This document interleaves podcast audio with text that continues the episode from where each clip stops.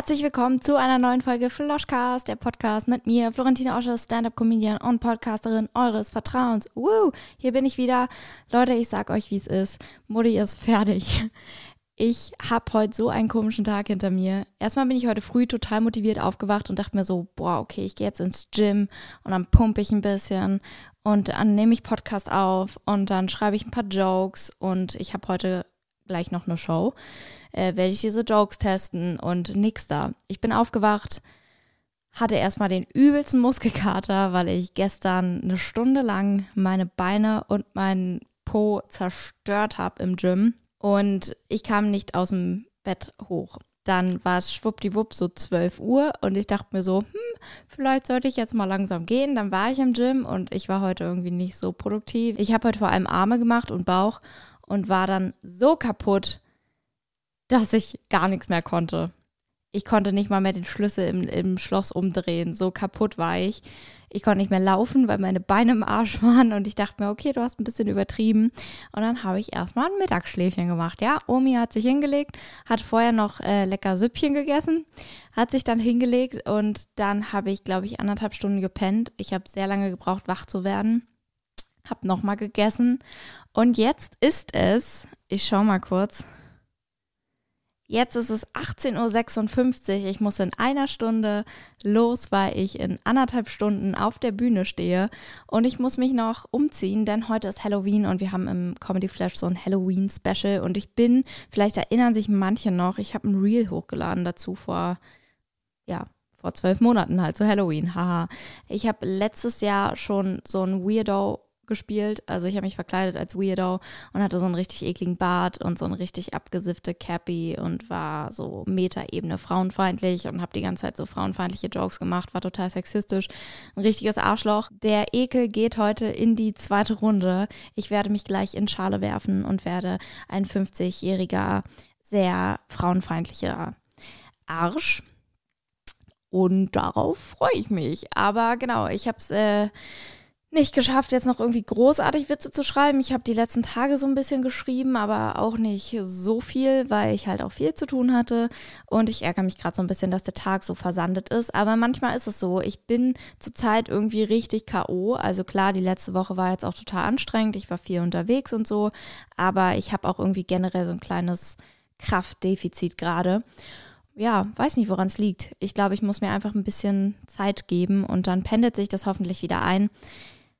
So viel zu meinem Tag und zu meinem Abend. Ich Vielleicht laufe ich nachher noch mal ganz kurz durchs Bild, wenn ich mich umgezogen habe, dann, dann seht ihr, wie ich aussehe. Spätestens, wenn ich es auf Insta hochlade, könnt ihr es sehen. Folgt mir gerne unter Florentine-Osche, Osche wie Otto Schule Emil, sagt meine Mutter immer.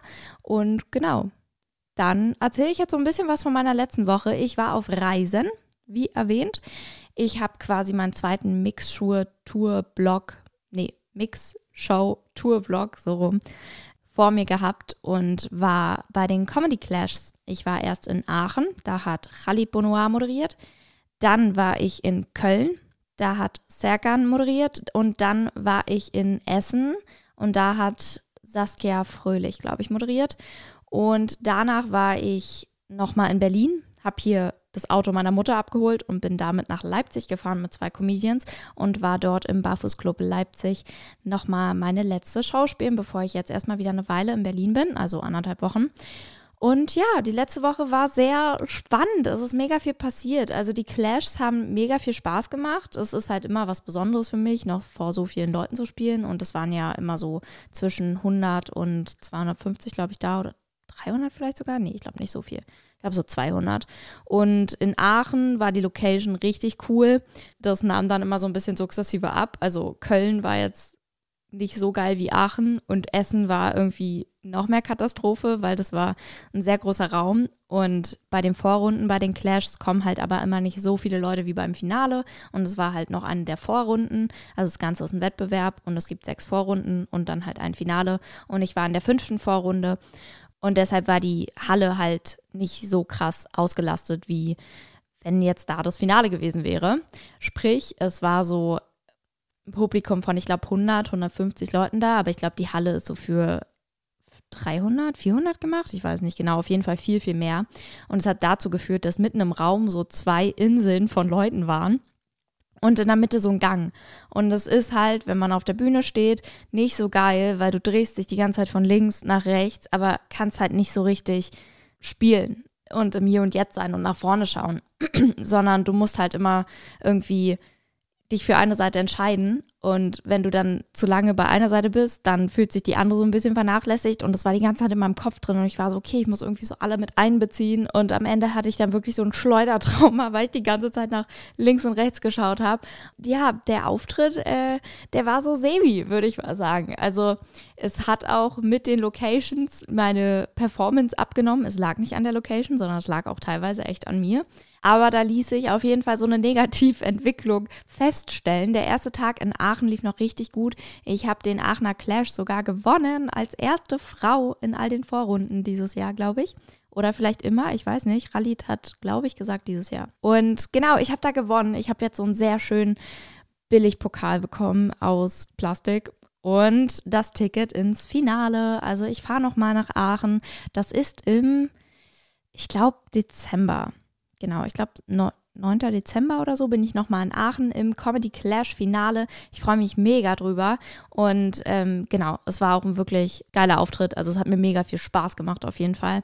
Und ähm, ja, ich habe richtiger Zufall eine alte Klassenkameradin getroffen auf dem Weg zur Location. Das war total krass, weil wir haben uns echt seit dem Abi nicht mehr gesehen und plötzlich fuhr sie so an mir vorbei und war so, hä, was? Was machst du denn hier? Und das war so ein surrealer Moment. Und das tat mir auch echt leid, weil ich war so, ja, ich habe es richtig eilig. Und dann war er so, ja, ja, klar, genau, du machst ja Comedy und viel Glück. Und dann, man kennt es, wir haben uns verabschiedet und dann sind wir noch so 50 Meter in die gleiche Richtung gelaufen und waren so, mm, ja, ja, und du so, ja, mhm, ja, Mensch, na gut, ja, hm. Es war so unangenehm, aber es war sehr cool, sie wiederzusehen. Dann bin ich zur Location hab dann gemerkt, Mensch, mit Pulli ist ganz schön warm, so bei 30 Grad und Scheinwerfern auf der Bühne. Dann bin ich nochmal zurückgegangen ins Hotel, während die Show schon angefangen hat. Und dann habe ich mich verlaufen in Aachen, habe dann irgendwann das Hotel gefunden, habe dann mein Handy im Hotel vergessen und dann hatte ich richtig Angst, dass ich den Rückweg nicht mehr finde, was ich zum Glück geschafft habe. Und dann, genau, habe ich ein neues Outfit gehabt, habe mich ein bisschen akklimatisieren können, als ich wieder ankam und bin dann sehr gesettet in die Show gestartet. Und es hat wirklich, wirklich viel Spaß gemacht. Der Raum war voll, geile Location, 10 von 10. In Köln und Essen, also die Tage dann darauf bei den Clashs, waren sogar Leute von mir da. Und ähm, ja, das lief nicht so gut. Obwohl Leute von mir da waren, die hätten auch, oder sie haben auch, haben sie mir gesagt hinterher, für mich gewotet. Der einzige Tag, wo keine Leute von mir da waren, der hat funktioniert. Tat mir ein bisschen leid für die, aber ich glaube, die hatten trotzdem Spaß. Zumindest haben sie das gesagt. Es war auch sehr cute. In Köln, glaube ich, waren die meisten da. Also ja, es waren die meisten da. Es waren zwei Tage, wo Leute da waren und in Köln waren mehr da. Und äh, die haben noch ein Foto gemacht, jeweils mit mir. Und einer, Robert, glaube ich, war sein Name, äh, hat mir eine Kerze geschenkt. Das war sehr süß. Er hat eine Kerze selbst gemacht. Und es war offiziell mein erstes Fangeschenk. Danke dafür, Robert. Und natürlich auch danke, dass ihr da wart. Es war wirklich nicht so eine ganz easy Show, weil es ist direkt am Bahnhof in Ehrenfeld in Köln und über uns fuhr die ganze Zeit die Bahn lang und es hat halt so regelmäßig gedonnert, während wir da unsere Witzchen erzählt haben. Und es waren nur Bierbänke in der Location, was bedeutet, dass man sich nicht richtig anlegen konnte und die Hälfte der Leute, glaube ich, musste sogar stehen. Also es war alles nicht so optimal und dafür war echt eine okaye Stimmung. Also der Abend war insgesamt der loweste. Also es war, es kam nicht so richtig ins Rollen, hatte ich das Gefühl, beziehungsweise haben die anderen mir auch zurückgemeldet, dass sie das gleich empfunden haben. Aber gemessen an den Umständen fand ich es echt noch okay. Ja, Essen. Essen war so eine Sache für sich. Ich bin am dritten Tag, war ja Essen, bin ich erstmal richtig entspannt aufgewacht im Hotel. Ähm, wir waren abends noch in Köln halt weg. Ich glaube, im Goldenen Schuss oder so hieß es. Und da hat der Gewinner vom Clash in Köln, Samuel Sibilski, liebe Grüße, uns allen noch Getränke ausgegeben und wir haben sehr lange noch beisammen gesessen und dann bin ich irgendwann sehr spät ins Hotel erst gekommen, habe dann am nächsten Morgen ausgeschlafen und wollte eigentlich zum Frühstück gehen mit Toni Bauer, der ja in Köln wohnt Jorik Tiede, der halt bei den Clashes dabei war, und Matti Trumann, der auch bei den Clashes dabei war. Und irgendwie haben wir es nie so richtig geschafft, uns auf einen festen Zeitpunkt zu einigen, weshalb wir dann letztendlich 13 Uhr, glaube ich, gefrühstückt haben und es hat sich dann halt alles richtig lang gezogen.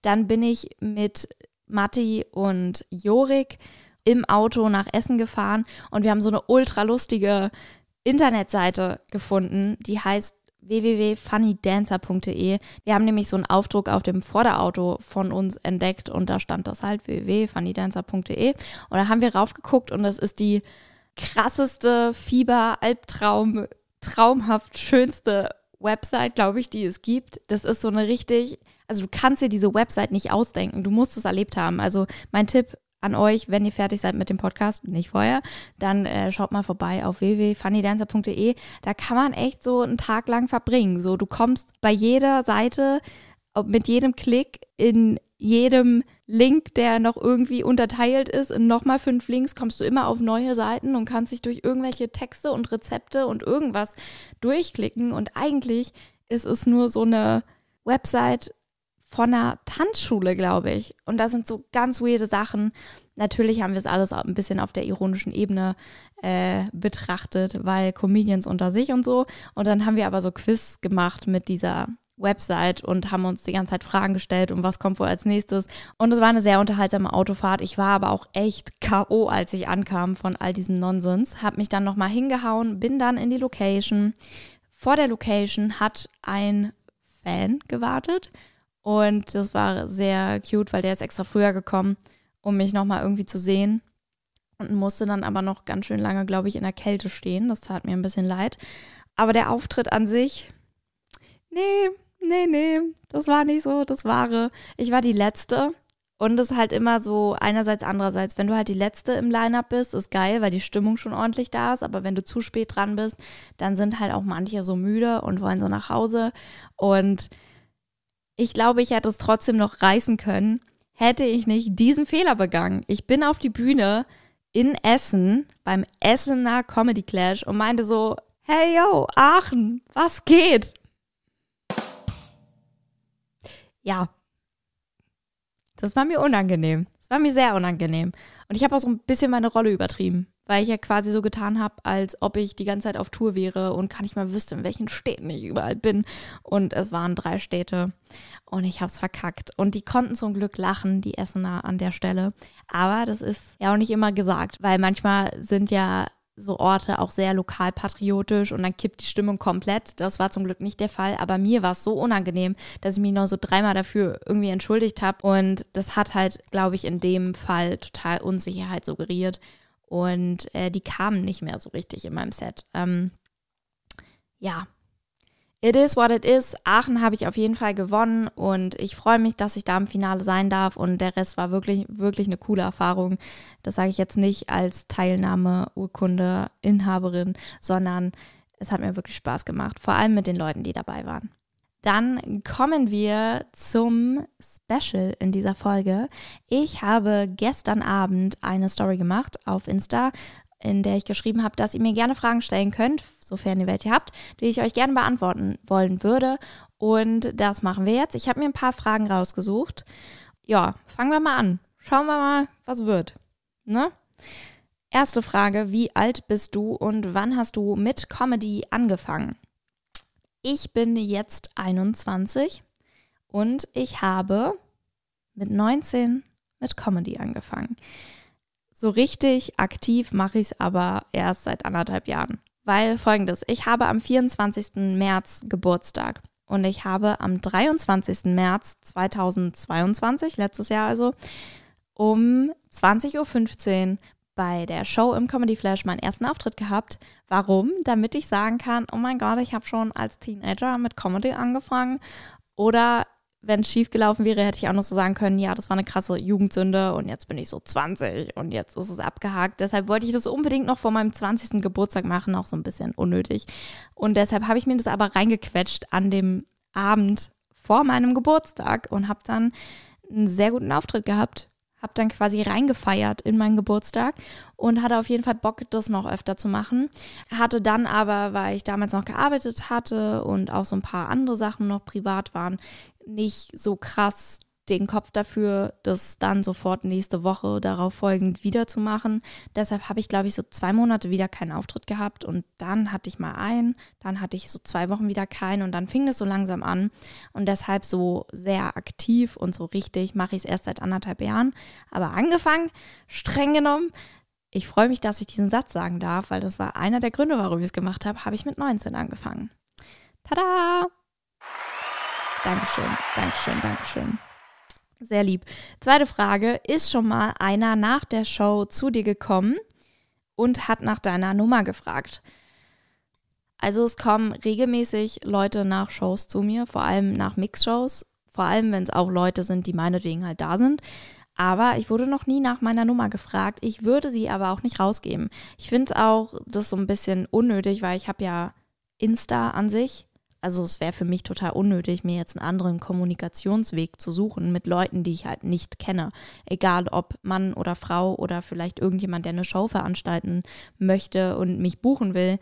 Immer erstmal halt Insta oder muss ich jetzt auch mal machen, mir eine E-Mail-Adresse zurechtlegen. Aber so, ich glaube, die Frage zieht ja ab in Richtung Dating. Also ob Typen mich mal nach der Nummer gefragt haben. Das ist noch nie passiert. Ich wurde schon mal gefragt, ob ich halt jetzt irgendwie noch was trinken will mit XY oder ob ich halt am nächsten Tag noch da bin, ob man da irgendwas machen möchte zusammen. Aber nein, habe ich auch jedes Mal abgelehnt. Mache ich auch nicht. Ähm, ich weiß gar nicht mal, ob das überhaupt noch so aktuell ist, sage ich mal, dass man Nummern rausgibt, zumindest in meiner Generation und so bis Mitte, Ende 20, würde ich sagen weil das schon echt krass privat ist, finde ich. Logisch. Und du kannst ja viel leichter irgendjemanden blockieren auf Insta, als dann gewährleisten, dass der andere nicht irgendwie in irgendeiner Form deine Nummer weitergibt oder halt dann andere Wege findet, dich irgendwie zu kontaktieren.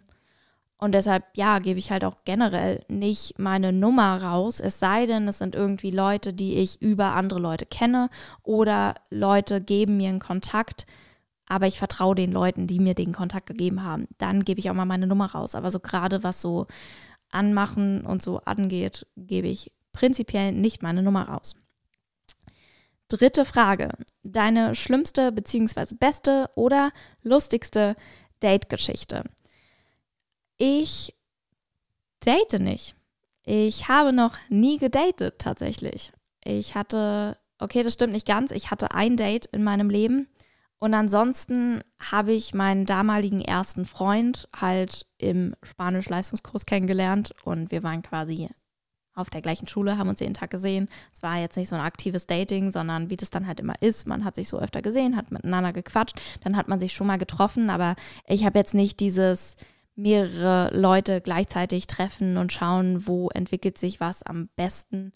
Diese Phase hatte ich irgendwie nicht. Ich habe halt die Leute getroffen dann und die fand ich nett und dann habe ich mehr Zeit mit denen verbracht. Aber ich glaube, das ist jetzt nicht so dieses klassische Dating. Ich war auch nie auf irgendwie Dating-Portalen oder Bumble oder Tinder oder so. Habe ich nie gemacht, habe ich keine Erfahrung mit. Ähm, deshalb, ja, habe ich da nicht so viel zu erzählen. Ich habe aber eine Date-Geschichte. Da habe ich mich mal mit einem Typen getroffen, das war auch so halb freiwillig. Ich hatte damals noch viel mehr Probleme, Grenzen zu ziehen. Und der Typ war im Club neben mir. Also ich war an dem Abend im Club und meine Freunde waren halt irgendwie gerade tanzen und ich war an der Bar und habe mir halt was zu trinken geholt. Und ich trinke ja keinen Alkohol.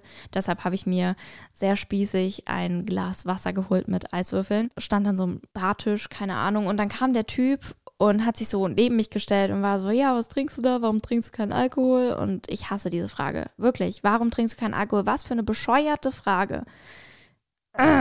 Das ist so rückständig, auch diese Frage zu stellen, finde ich. Und übergriffig, weil es kann tausend Gründe haben. In meinem Fall halt war es auch durch Medikamente zum Beispiel. Oder vielleicht, also ja, ich in meinem Alter jetzt noch nicht, aber gerade bei Älteren, eine Alkoholsucht, da kann ja so viel dahinter stecken. Und erstmal diese Frage, dass es halt normal ist, Alkohol zu trinken und man sich erklären sollte, dass man keinen Alkohol trinkt, finde ich einen grundlegend falschen Ansatz. das hat mich auf jeden Fall schon mal genervt. Und dann habe ich den halt so nicht wirklich beachtet und habe halt so weitergemacht und dann hat, also weitergemacht. Ich habe halt weiter getrunken und stand da und der ist nicht weggegangen. Und dann hat er mir so ab und zu so Fragen gestellt und ich habe sehr einsilbig geantwortet und ihm eigentlich gezeigt so, Bro, please, piss off. Ich habe jetzt keine Lust, mich zu unterhalten.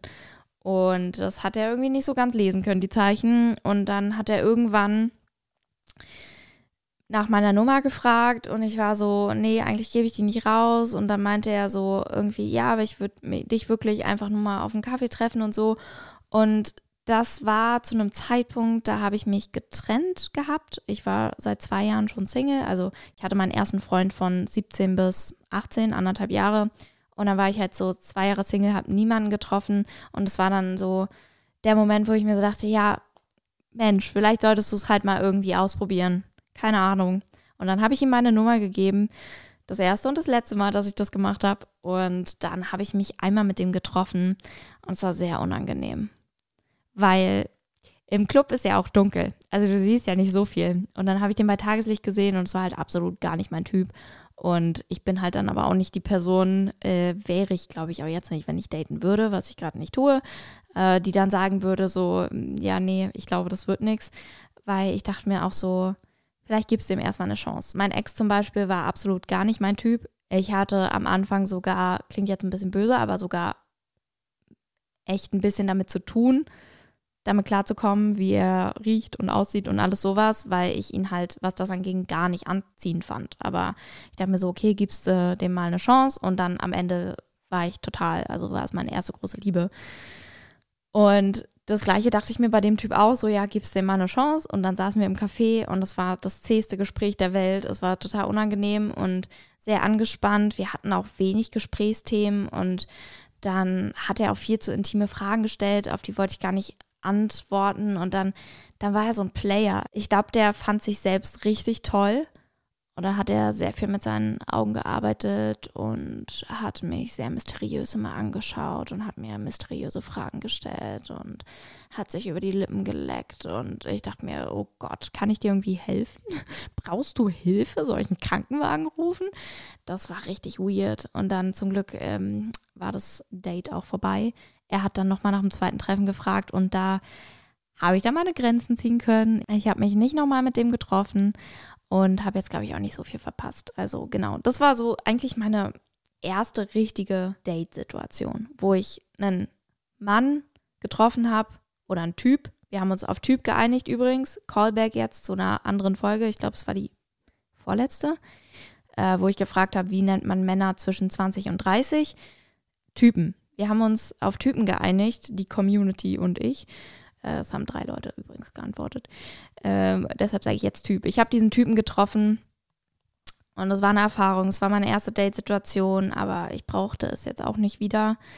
Was ich aber sehr oft schon erlebt habe, war halt, dass ich in irgendeiner Form angebaggert wurde. Ich glaube, das hat jede Frau erlebt, schon mal mindestens einmal im Leben. Und es gab eine Zeit, da war es sehr extrem. Und da sind ein paar lustige Sachen passiert. Also ich habe auf Arbeit damals, äh, ich habe im Verkauf gearbeitet in so einem Kosmetikladen und da habe ich sehr viele Nummern zugesteckt bekommen und auch so an der Kasse äh, wurde mir manchmal so so eine Nummer rübergeschoben oder ja, hast du einen Kassenbon und dann haben die das da hinten draufgeschrieben. Einer, der kam sogar zurück und hat mir so einen Brief gegeben und war so, ja, ich glaube, es war Liebe auf den ersten Blick und ich glaube, du bist meine Zukunft und ich war so, okay, okay. Habe ich nie irgendjemandem geantwortet. Und dann auf dem Nachhauseweg von der Arbeit bin ich immer an der Schönhauser Ecke Eberswalder Straße lang gegangen. Und an der Ecke treffen sich halt vor allem so Richtung Wochenende sehr viele junge Leute und Typen, die dann halt ins Soda gehen. Das ist halt da so ein Club, so ein, so ein bisschen Assi-Club. Und auch in die alte Kantine. Und da sind auf jeden Fall sehr viele Leute immer und halt auch sehr viele Typen. Und da hat mich ein Typ angesprochen, der war so, hey ja, du bist mir aufgefallen und ich dachte, ich, ich spreche dich jetzt einfach mal an. Und der hieß Paul. Paul hatte nicht so wirklich einen richtigen Filter, was so soziale Interaktion angeht und hat dann so mich nach drei Minuten gefragt, wen ich wählen werde bei der nächsten Wahl. Und hat mir dann gesagt, dass er FDP wählt und warum und was ich von der FDP halte. Und ich war so, Bro, ich weiß auch nicht mal, wie alt du bist. Können wir mal ein bisschen Gang zurückschalten? Das ist ja, das war so ein, so ein intensives, kommunikatives One-Night-Stand. Ich glaube, so nenne ich die Folge. Kommunikatives One-Night-Stand. Klingt gut. Vielleicht mache ich es noch ein bisschen clickbaity. Mal sehen. Ihr werdet ja sehen, wie die Folge heißt. Und dann hat er mir seine Nummer geben wollen und ich meinte halt, habe ich gelogen? Okay, ich gebe es zu. Ich habe gesagt, nee, ich habe leider einen Freund. Und dann, Props an Paul für seine dicken Cojones, hat er allen Ernstes gesagt, okay, dann machen wir es jetzt so, ich gebe dir meine Nummer und wenn du irgendwann Single bist, dann meldest du dich bei mir. Und da konnte ich auch schlecht was gegen einwenden. Und dann war ich so, hm, ja, okay. Habe ihm mein Handy gegeben, er hat seine Nummer reingeschrieben. Und dann, zwei Wochen später, gehe ich da wieder vorbei, weil ich nach Hause will. Und dann steht da Paul und kommt mit dem gleichen Anmachspruch auf mich zu und sagt so, hä, also sorry, normalerweise mache ich das nicht. Ich so einfach, nee, sorry, Paul, ich habe keine Zeit. Und er hat mich so verdutzt angeschaut, weil er halt sich nicht an mich erinnern konnte, weil er das wahrscheinlich 20 Mal am Tag macht und ich kannte seinen Namen und er war nur so, hä, hä, was, was, was? Ich so, ja, ciao, viel Spaß mit deiner FDP, Paul. Und dann bin ich gegangen und das war so, das war so ein badass Move. Ich habe mich richtig krass gefühlt in dem Moment. Und ich habe mich auch nie wieder bei Paul gemeldet, Falls du es siehst, Paul, viel Erfolg mit deinem Datingleben und deinen Anmachsprüchen. Vor allem viel Glück. Ich glaube, du brauchst es. Wir machen weiter mit der vierten Frage. Was würdest du machen, wenn ich dir einen Elefanten schenke und du ihn behalten musst? Ich würde sagen, ich würde ihn behalten, weil ich es muss. Also, es war eine lustige Frage. Ja, was würde ich mit dem machen? Was macht man mit einem Elefanten? Also, ich würde den nicht in meine Küche stellen, glaube ich.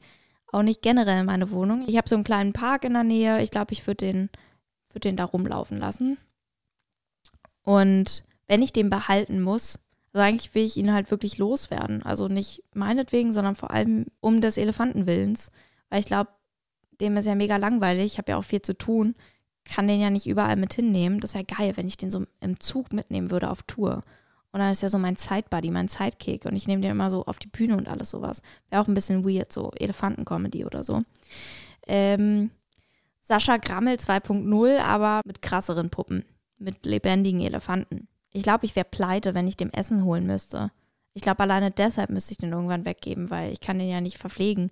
Also, ich glaube, ich würde dann regelmäßig mit dem nach Brandenburg fahren und den dann einmal so über die Felder führen. Und dann kann der sich da richtig satt essen bei den Bauern. Und dann ja, keine Ahnung, ziehe ich den wieder an der Autobahn neben mir auf dem Seitenstreifen nach Hause. Reite nach Hause. Was macht man mit einem Elefanten? Vielleicht habt ihr Ideen. Was machst du mit einem Elefanten, der mir diese Frage gestellt hat? Das würde ich, würde ich gern wissen. Okay, die fünfte Frage. Warum Stand-up? Ja, gute Frage. Nächste Frage. Ich muss sagen, ich habe mich nie so ernsthaft mit Stand-up beschäftigt bevor ich mit Stand-up angefangen habe. Also ich kannte halt Felix Lobrecht und dann hat es aber auch schon wieder aufgehört. Ähm, ich habe mich jetzt nie so mit amerikanischer Stand-up-Kultur beschäftigt oder mit britischer. Ich habe eigentlich mich mit gar keiner Stand-up-Kultur beschäftigt und das, was wir in Deutschland haben, ist ja jetzt auch noch nicht so wirklich eine Stand-up-Kultur. Alles, was ich kannte, war Felix Lobrecht und halt Stand-up 44 mit Kinan, damals noch Kavus und Daniel und Phyllis. Und dann hat es eigentlich auch schon wieder aufgehört. Also das war nicht der Grund, warum ich mit Stand-up angefangen habe. Es war jetzt nicht so, dass ich die Leute gesehen habe und mir dachte, boah, das ist richtig cool, was die machen, ich will das unbedingt auch machen. Das war nicht der Grund. Der Grund war, dass ich damals mit einem guten Kumpel zu einer Show gegangen bin. Ich hatte einen kleinen Crush auf den damals. Und wir waren im Comedy Flash auf einer Show. Und der Moderator im Comedy Flash, Jan Overhausen, liebe Grüße, hat mich damals quasi zu Comedy gebracht. Weil er meinte, Leute, wenn ihr Bock habt oder Leute kennt, die lustig sind, vor allem Frauen, denn wir suchen Frauen, dann kommt gerne mal her, schreibt mich an und ihr dürft hier einmal auftreten. Und gesagt, getan, das habe ich gemacht. Und dann bin ich da so ein bisschen reingeraten. Also es war eher so, ein, so eine Akkumulation an Zufällen, als dass ich das jetzt irgendwie geplant hätte. Und warum ich jetzt aber Stand-up mache, ist, weil ich eine Leidenschaft dafür entwickelt habe und weil dieses ganze Leben als Selbstständige mir gerade ultra gut gefällt und gut in meinen Lebensentwurf passt, sage ich mal. Ich mag das, finanziell jetzt schon unabhängig zu sein von meinen Eltern. Also gerade kann ich von Comedy leben, das war auch eine Frage. Ja, an der Stelle, ich kann gerade von Comedy leben. Ich bin nicht angewiesen auf die finanzielle Unterstützung von meinen Eltern, was ich wäre, wenn ich noch studieren würde. und ich kann ruhigeren Gewissens auch mal Geld für irgendwas für mich ausgeben, weil ich halt mein eigenes Geld dann ausgebe. Ich bin unabhängig von irgendwelchen Vorgesetzten, weil ich bin mein eigener Boss. Ich entscheide, wann ich wo und wie auftrete. Ich entscheide, was ich erzähle auf der Bühne und wie und wie oft. Und das ist halt so ein krasses Privileg, diese Freiheit haben zu dürfen, die ich halt so, egal ob Studium oder halt irgendein Angestelltenverhältnis, Ausbildung, ja erstmal nicht hätte. Da hast du ja noch viel krassere Pflichten und so. Und diese Freiheit weiß ich gerade einfach extrem wertzuschätzen. Und es ist die bisher einzige Art von Beruf, die mich fordert, mich aber nachhaltig gesehen nicht überfordert, weil man schlecht perfektionistisch sein kann, was das angeht. Du kannst halt nur so viel machen, wie dein kreativer Kopf gerade zulässt. Und natürlich Phyllis hat es mal so schön gesagt, Phyllis Taschtan, sehr gute Comedian, checkt die unbedingt aus. Sie meinte, die Arbeit als Comedian fängt dort an, wo dein kreativer Horizont quasi endet. Und darüber hinaus ist Arbeit. Und bei manchen, bei manchen Comedians ist dieser kreative Horizont sehr weit und bei manchen ist der halt sehr klein und die müssen viel mehr arbeiten als die, bei der der Horizont weit ist. Aber die Kunst als Comedian ist halt, über diesen Horizont weiterzugehen. Diesen Horizont steckst du dir ja aber quasi selbst, beziehungsweise du hast ja tagtäglich mit dem zu tun. Das ist jetzt nichts, was von außen kommt. Es ist nicht per se was, was von dir erwartet wird, sondern das ist alles relativ gesehen deine Qualität als Comedian. Und es gibt nicht diesen Maßstab, weil man Kunst halt schlecht messen kann. Deshalb sehe ich auch gerade Wettbewerbe wie zum Beispiel die Clash immer so als zweischneidiges Schwert, sage ich mal. Du kannst an sich Kunst nicht messen und das ist was, was mir voll viel Ruhe gibt, weil ich bin eine Perfektionistin. Ich habe mein Abi damals mit 0,9 gemacht.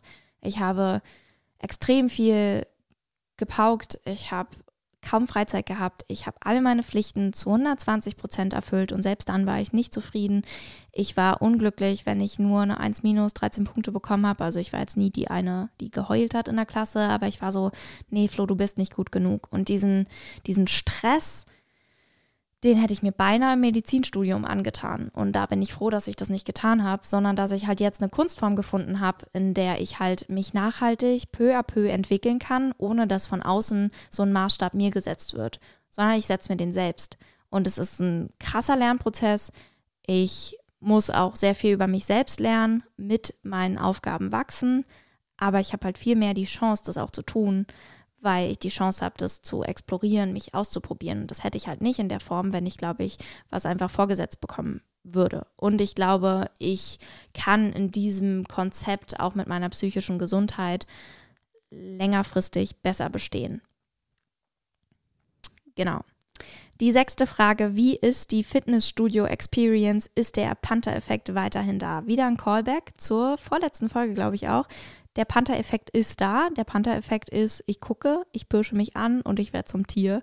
Und so mache ich es immer noch. Ich habe mich ziemlich zerstört, wie gesagt. Das Mikro wird auch langsam echt schwer. Aber Fitnessstudio läuft sehr gut. Ich habe auch gestern eine Comedian dort getroffen. Wir haben uns kurz unterhalten. Bin aber sehr froh gewesen, als sie dann in die andere Richtung gegangen ist, weil ich persönlich mag es nicht, neben Leuten zu trainieren, mit denen du nicht geplant hast zu trainieren, weil ich fühle mich dann beobachtet. Also ich bin immer lieber für mich alleine. Aber ich gehe sehr gerne ins Fitnessstudio und das ist auf jeden Fall ein sehr guter Ausgleich. Ja, so viel dazu. Noch eine kurze Sache zu dem Mikro. Ich kriege immer zurückgemeldet, so, boah, das sieht richtig krampfhaft aus, wie du das hältst und alles Mögliche. Und ist das nicht schwer? Es ist schwer, aber ich halte das gerne, weil ich sitze hier auf meinem Sofa. Ich habe hier keine Möglichkeit, mir auch irgendwie ein Stativ zu holen. Und ich habe es gerne in der Hand, weil dann kann ich mich noch mehr bewegen. Wenn das euch sehr stört, weil es irgendwie verkrampft aussieht, dann macht das Video aus und hört zu. Aber ich werde mir wahrscheinlich kein Stativ holen dafür. Nur das am Rande. Die siebte Frage. Glaubst du, Berühmtheit ändert dich? Hast du Angst, es könnte passieren? Also im Moment bin ich ja noch nicht berühmt. Kann halt schon ab und zu passieren, dass mich Leute erkennen und deshalb denke ich sehr oft daran, wenn ich in der Bahn sitze oder so oder draußen rumlaufe oder auf einer Parkbank sitze oder manchmal auch im Restaurant, ich denke immer so, okay, die Person da drüben guckt. Die guckt auch so, als ob sie mich vielleicht irgendwo kennen würde. Ich passe dann auf, dass ich irgendwie keine privaten Gespräche führe, immer in der Öffentlichkeit oder dass ich, keine Ahnung, mich jetzt nicht besonders daneben benehme, wobei ich das generell nicht tue. Ähm, aber genau, ansonsten kann ich es jetzt noch nicht beurteilen. Ich habe aber teilweise schon Angst gehabt, am Anfang vor allem, dass es mich verändert. Einfach insofern, dass ich vielleicht das gar nicht mitbekomme, dass es mich verändert. Aber natürlich verändert sich dann auch irgendwann dein Lebensstil und auch dein Lebensstandard, sage ich mal, weil du ja, keine Ahnung, du hast dann irgendwann mehr Geld, du kannst dir durch das Geld auch mehr Freiheit erkaufen. Und da ich aber mir dessen sehr bewusst bin und auch diese Angst habe und es eigentlich null in meinem Naturell liegt, dass ich irgendwie verschwenderisch bin oder schlecht mit Personal umgehe, egoistisch bin, geizig bin, alles in diese Richtung, glaube ich, bin ich da so gut es eben geht geschützt vor. Ich werde weiterhin den Kontakt zu meinen Freunden haben, weil ich das auch möchte. Und ich werde auch weiterhin meine Wohnung behalten, weil ich die sehr mag und die sehr preiswert ist zum Glück und ich die halten kann. Ich glaube jetzt nicht, dass ich irgendwie Geld zum Fenster rauswerfe, weil, was auch ein Thema bei mir ist, sind Existenzängste. Und ich glaube, Existenzängste, egal ob du einen sechsstelligen Kontobetrag hast oder der fünfstellig ist, so vierstellig, whatever, die verschwinden ja nicht per se. Und da ich teilweise schon echt Existenzängste habe, glaube ich, werde ich nie die Person sein, die jetzt irgendwie krass Partyleben und alles ausgibt. Also wofür auch? Ich trinke nicht, ich nehme keine Drogen. Ich bin jetzt nicht so der Mensch, der mir viele Klamotten kauft. Ich gehe gern essen, wenn ich das tue mit Freunden, aber genauso gut koche ich auch gerne. Also ich lebe schon relativ sparsam. Und was so meine sozialen Kompetenzen angeht, bin ich von Natur aus ein sehr sozial, eher überangepasster Mensch und sehr freundlich, teilweise auch sehr unterwürfig, eher, was mich manchmal auch ein bisschen stört, wo ich auf jeden Fall noch lernen muss, öfter auch meine Grenzen zu setzen und selbstbewusster zu sein. Aber all das steht ja komplett im Gegenteil dazu, wie sich so ein ja, Mensch mit Starallüren eigentlich verhält. Deshalb, genau, glaube ich nicht, dass es mir passieren wird, aber natürlich kann es passieren und ich muss da auf jeden Fall aufpassen, dass es nicht passiert. Die achte Frage. Was ist dein Lieblingsdino? Das ist so eine Frage, die wurde mir drei oder viermal gestellt. Ganz random. Und ich weiß es nicht. Ich glaube, es ist, ich glaube, es ist, äh, nee, ist kein T-Rex. T-Rex ist ziemlich langweilig. Also, come on. T-Rex ist auch, ist ein bisschen her schon. Also, T-Rex war 2009 cool. T-Rex ist so ein bisschen lame. T-Rex ist so der Andrew Tate der Dinos. Würde ich nicht empfehlen. Würde ich nicht nehmen. Ich glaube, ich nehme, ich kenne kaum Dinos. Triceratops, Tricerapteros. Wissenslücke. Ich gehe mit Baby Sinclair. Baby Sinclair, absolut mein Lieblingsdino. Du bist nicht die Mama. Ja, ich glaube, das ist mein Lieblingsdino. Baby Sinclair. Die vorletzte Frage, die neunte Frage. Wie stehst du zu heiraten und Kindern etc.? Also, ich bin 21 es ist alles möglich, aber noch nichts geplant. Und gerade was dieses Thema Kinder angeht, take your time. Ich finde es so krass, also gerade in der Comedy-Szene, ich habe ja jetzt auch so mit Typen zu tun, die so ein bisschen über 30 sind, so Richtung 40. Und auch Frauen, die in dem Alter sind, vielleicht ein bisschen jünger, vielleicht ein bisschen älter. Und ich kriege es auch mit, dass ab und zu jetzt Leute entweder Vater, Mutter werden oder schon längst ein Kind haben und es ist Arbeit. Kinder sind eine unglaubliche Bereicherung, aber Kinder sind auch eine wahnsinnig große Verantwortung und ich bin gerade noch absolut nicht an dem Punkt in meinem Leben, wo ich diese Verantwortung auch tragen möchte, weil es mir zu groß ist. Und ich glaube, wenn ich Mutter wäre, würde ich das mit Vollblut sein und mein, meine ganze Liebe da reinstecken und versuchen alles, wie wahrscheinlich viele Mütter, richtig zu machen. Und was das zwangsläufig zur Folge hat, ist ja aber auch, dass ich mich in meinem Lebensstil einschränke. Und dazu bin ich noch nicht bereit gerade, weil ich gerade noch Anfang 20 bin und natürlich erstmal mich auch ein bisschen ausprobieren will. Ich will umherreisen, ich will ab und zu noch mal Party machen können und natürlich habe ich gerade auch nicht den Partner, wo ich mir jetzt vorstellen könnte, ähm, ja, ich kriege Kinder mit dir oder mit wem auch immer. Deshalb, ähm, das bräuchte ich natürlich auch erstmal einen Partner, der dann auch Kinder will. Und heiraten, ja, genau das Gleiche. Also ist nicht die Verantwortung wie ein Kind, weil du hast ja nur die Verantwortung für dich selbst, wenn du heiratest und halt dein Partner vielleicht noch. Und ich persönlich bin ein sehr romantischer Mensch. Wenn ich heirate, möchte ich eigentlich nur einmal heiraten, weil sonst ist dieses Konzept von Heirat für mich auch irgendwie nicht so viel wert. Keine Ahnung wenn man sich dann doch wieder trennt und dann wieder jemand anderes heiratet, dann ist dieses lebenslange Versprechen ja doch kein lebenslanges und dann verliert es irgendwie, finde ich, schon an Wert. Und deshalb würde ich mir auf jeden Fall Zeit lassen, wenn ich äh, Personen kennenlerne und mir das mit der vorstellen kann, dann mir sehr sicher sein. Und ich finde auch, dass eine Beziehung sehr gefestigt sein muss, bevor man heiratet, weil gerade Menschen mit Bindungsproblemen, die es zuhauf gibt in meiner Generation und ein bisschen drüber, die engt ja sowas wie eine Ehe auch eher ein. Also die neigen ja dann eher dazu, sich zurückzuziehen und vielleicht ist dann die Ehe auch das Aus der Beziehung, wenn die Beziehung nicht richtig gefestigt ist. Und dann kommen erst die ganzen Probleme, weil man eben nicht mehr so schnell einfach sagen kann, ciao Kakao, ich bin hier weg, sondern man steckt da ja schon so ein bisschen mehr fest und das macht vielen Angst, glaube ich, würde mir auch Angst machen, wenn ich mir nicht sicher wäre mit dem Partner. Aber wenn ich mir sicher bin mit meinem Partner und das auch für einen längeren Zeitraum ist, dann why not? Also ich würde schon irgendwann gerne heiraten an sich. Und die letzte Frage, meine Lieblingsfrage, Nutella mit oder ohne Butter. Auf die Gefahr hin, dass ich jetzt sehr, sehr viele Zuhörer verlieren werde. Ich muss sagen, ich mag mit Butter. Ich habe sehr viel Zeit meines Lebens ohne Butter gegessen, was auch sehr geil ist. Aber mit Butter ist auch schon geil. Mit Butter ist halt nochmal mehr Fett, mehr Geschmacksträger und es ist, also wenn ich mir gönne, dann so richtig. Dann halt auch mit Butter. Das ist einfach geiler. Ich glaube, es ist so ein bisschen 0815 jetzt unter diese Folge eine Abstimmung zu machen, ob Nutella mit oder ohne Butter. Und ich will auch nicht, dass ihr euch alle den Kopf abreißt, aber wenn es euch ein Bedürfnis ist, dann hinterlasst gerne einen Kommentar.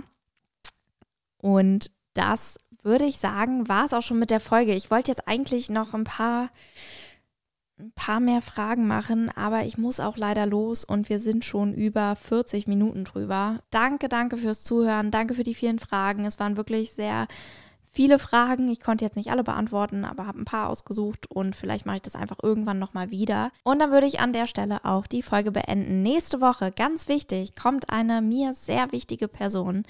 Meine beste Freundin kommt. Sie ist Schauspielerin, ein wahnsinnig toller Mensch, sehr, ja, toll einfach. Überzeugt euch selbst und seid gespannt, wer es ist. Vielleicht kennt der ein oder andere sie. Wenn nicht, lernt ihr sie auf jeden Fall kennen. Und dann würde ich sagen, bis nächste Woche. Passt auf euch auf. Folgt mir gerne auf YouTube und Insta und TikTok und was weiß ich. Lasst gerne ein Abo da. Es ist ganz wichtig, weil dann kriege ich vielleicht endlich mal meine Werbepartnerschaft und ich will unbedingt eine Werbepartnerschaft auf Spotify oder YouTube. Vielleicht beides. Who knows? Und mit diesen Worten, mein Name ist Florentine Osche. Osche wie Otto Schule Emil, sagt meine Mutter immer. Macht's gut, bleibt fit.